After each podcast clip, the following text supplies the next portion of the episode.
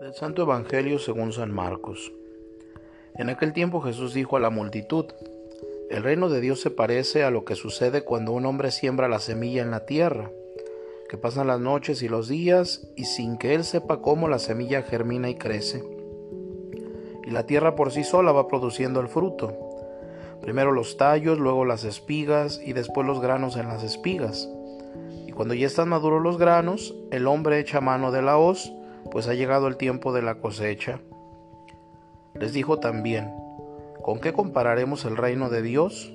¿Con qué parábola la podemos representar?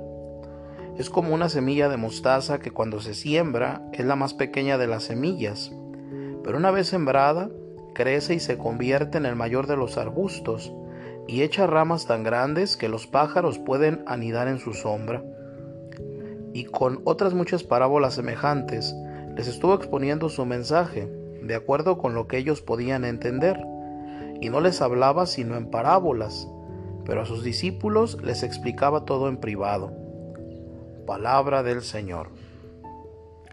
Hoy Jesús habla a la gente de una experiencia muy cercana a sus vidas. Un hombre echa el grano en la tierra. El grano brota y crece.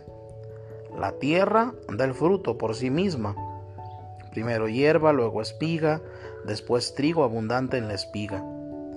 Con estas palabras se refiere al reino de Dios, que consiste en la santidad y la gracia, la verdad y la vida, la justicia, el amor y la paz, que Jesucristo ha venido a traernos. Este reino ha de ser una realidad, en primer lugar dentro de cada uno de nosotros, después en nuestro mundo. En el alma de cada cristiano, Jesús ha sembrado por el bautismo la gracia, la santidad, la verdad. Hemos de hacer crecer esta semilla para que fructifique en multitud de buenas obras, de servicio y caridad, de amabilidad y generosidad, de sacrificio para cumplir bien nuestro deber de cada instante y para ser felices a los que nos rodean, de oración constante, de perdón y de comprensión, de esfuerzo por conseguir crecer en virtudes, de alegría. Así este reino de Dios, que comienza dentro de cada uno, se extenderá a nuestra familia, a nuestro pueblo, a nuestra sociedad, a nuestro mundo. Porque quien vive así,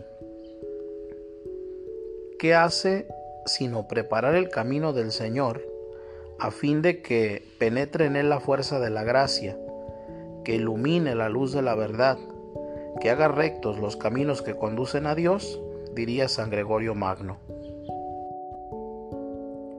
La semilla comienza pequeña, como un grano de mostaza, que cuando se siembra en tierra es más pequeña que cualquier semilla que se siembra en la tierra, pero una vez sembrada crece y se hace mayor que todas las hortalizas pero la fuerza de Dios se difunde y crece con un vigor sorprendente, como en los primeros tiempos del cristianismo.